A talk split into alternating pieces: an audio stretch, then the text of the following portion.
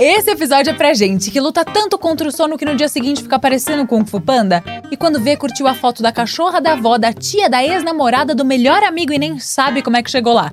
É sobre ela, que não é o Vitor Belfort, mas se bate e deixa um olho roxo no dia seguinte. Ela, a procrastinação vingativa na hora de dormir.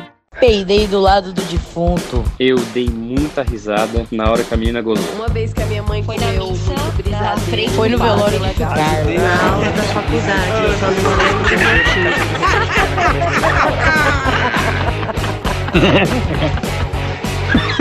ah, mas eu ri fazer o quê? Aê, seja muito bem-vindo ao Mas Eu Ri, eu sou a Camila Masri, se inscreve aí no canal e bora se mexer. Não, não é aula de fit dance. E eu vim hoje pra colocar a galera pra dançar junto com a gente, pra aonde a gente passar, a gente já se encontrar com a galera aqui, ó, na Coreia. E, e sim, eu tô vendo você não se inscrever, é aqui ó. Ah, essa história aqui eu não vou contar não, eu vou é mostrar. Ai, foi um dia super produtivo hoje, eu fiz várias coisas. Ai, que bom que é dormir cedo. Ai, acordar cedo. Hum, ai, gostoso. Mas eu não vi o Instagram hoje, né? Deixa eu só dar uma olhadinha. Hum, ai, ai. Hum, dá super tempo de acordar cedo. Hum, olha, saiu mais um capítulo de Bridgerton. Hum, que babado. Ah, esse cara é muito gostoso, né? Gente, o que, aconteceu com o casamento do Whindersson? Que loucura. Ai, ai. ai, Leia, eu sabia. Ai, minhas amigas não param nesse grupo. Acho que eu vou silenciar de novo, né? Ai, ai. Não, não, faltam 15 minutos, tá? Só mais 15 minutinhos. Ai. 15 minutinhos. 15 minutos, 15 minutos. Dá tempo, dá tempo, dá tempo. Hum. Só mais um capítulo. Só mais um. Uhum, dá tempo. Ai, mais um capítulozinho de Ai, não, não, calma. O que, que aconteceu mesmo? Deixa eu voltar um pouquinho. Não, volta só um pouquinho. Ah, não, não, não. O que que tá acontecendo? Deixa eu ver. Deixa eu voltar um pouquinho. Ah, não. Deixa eu dormir, vai. Ah, seis capítulos já vi. Ai, ai, que ressaca é essa? Eu nem bebi, eu bebi. Não, né? Oh, meu Deus. Ai, eu não sei viver mais. Por quê?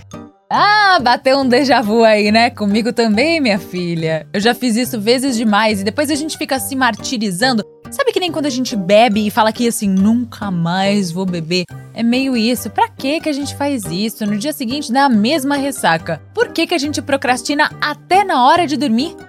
Primeiro de tudo, eu acho importante a gente falar sobre o que, que é procrastinação, porque se a VTube não sabia o que era ambicioso, acho melhor dar uma ilustradinha, não é mesmo? Tiago, que é isso mesmo?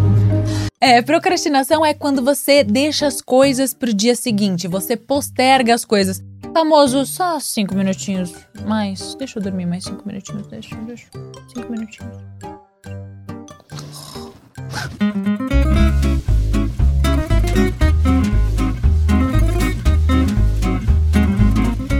Mas essa procrastinação que eu quero falar, ela é específica da hora de dormir, tanto que os jornalistas e cientistas chamaram ela de procrastinação vingativa na hora de dormir, que obviamente não é um fenômeno novo, mas se agravou bastante por causa da pandemia. A procrastinação vingativa é um atraso proposital na hora de ir pra cama sem ter motivos reais para isso. E as pessoas que fazem isso sabem que isso é literalmente um atraso de vida, mas elas simplesmente não conseguem deixar de fazer isso e ficam no dia seguinte parecendo um guaxinim bêbado andando pela vida.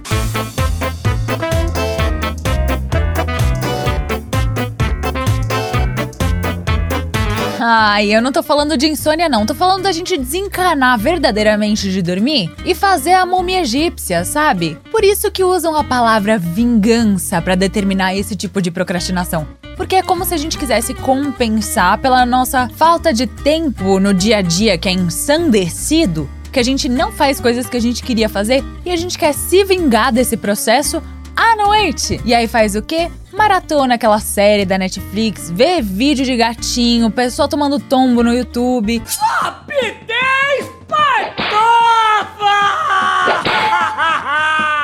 Puxar a vida alheia. E aí o sono, ó. But I don't want to go to bed.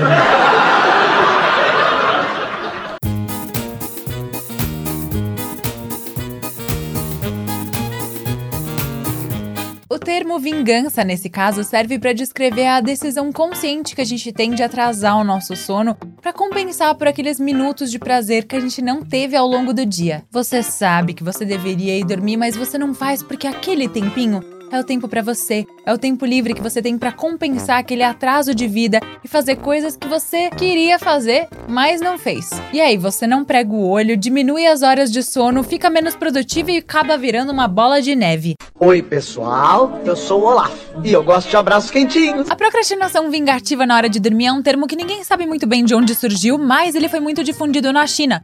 Porque lá eles têm horários extremamente abusivos de trabalho, então todo mundo acaba procrastinando o sono porque eles demoram muito tempo para sair da energia do trabalho. Minha senhora, em primeiro lugar, não existe um mau trabalho.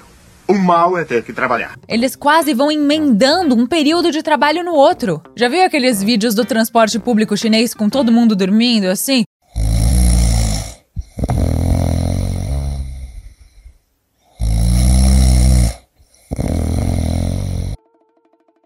Então, menina, por causa disso.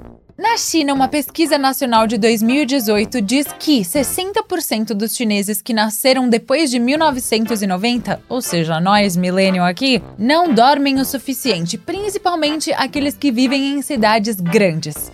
Eu gosto de dormir, eu preciso dormir.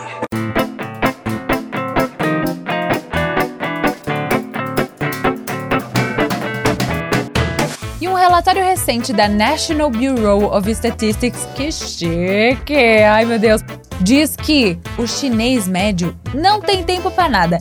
Diz que tem 2 horas e 42 minutos por dia, tirando o período que ele tá trabalhando ou dormindo. Ou seja, com transporte, com comida, com fazer coisa de casa. Gente, não sobra tempo pra nada. Não tá muito diferente da gente, não. O dia que eu sumir dessa casa, vocês vão ver. Ou vocês não vão ver. O termo pode ter sido difundido na China, mas a real é que é um fenômeno mundial. E ela é uma forma de procrastinação que pode ter muitas causas. Uma delas é a biológica. Por exemplo, se o seu relógio biológico tá mais programado para você ser uma pessoa notívaga, você vai acordar à noite. Só que você tem que acordar cedo no dia seguinte porque o sistema é dessa forma.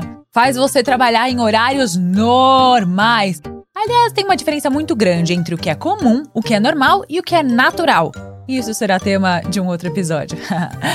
Mas essa predisposição natural a um período específico do dia, que é chamada cronotipo, faz com que as pessoas tenham picos de melatonina, que é o hormônio do sono, que te ajuda a dormir em diferentes horários do dia. Mas como existe uma tendência do mundo, né, uma tendência social em se trabalhar em determinados horários, as pessoas que não estão naturalmente predispostas a isso acabam sofrendo muito porque elas são obrigadas a trabalhar naqueles horários.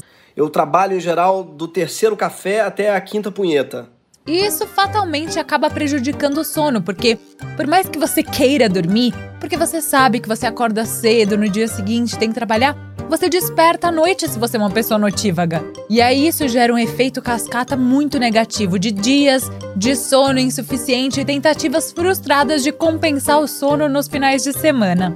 E as pessoas que têm menos autocontrole, que seguem o fluxo natural da vida, têm mais propensão a procrastinar em todos os âmbitos da vida, inclusive na hora do sono. O famoso camarão que dorme a onda leva, sabe? Não dorme, nesse caso. E aí, a onda não leva? Bom, de qualquer jeito acorda um camarão pistola.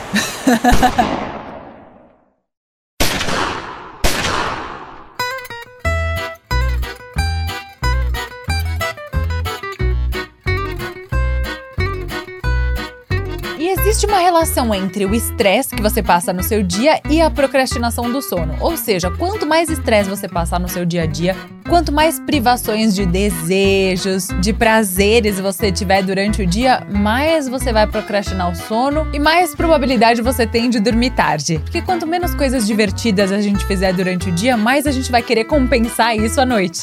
E cara, as consequências das privações de sono são terríveis, podem até diminuir a nossa expectativa de vida. Tem que fazer meu avô, sabe? Ele dança, ele tem 85 anos, sai para dançar, fica feliz por aí. Ai, tá tudo errado. Nosso sistema não faz com que a gente se divirta em vida, gente. Nós somos a única espécie do planeta que paga pra estar tá aqui, gente. Vocês já pensaram nisso? A única espécie que trabalha fazendo coisas que não sejam naturais. Tudo errado. Este é um país livre, mas ninguém é livre do aluguel. Hum, eu acho melhor a gente separar um tempinho pra gente e entender que tem dias que a gente não vai estar tá produtivo de jeito nenhum, zero, e que fazer nada é maravilhoso. Eu encontro prazer em fazer nada, que é uma coisa que todo mundo sempre me diz. Eu falo, oh, eu quero parar de.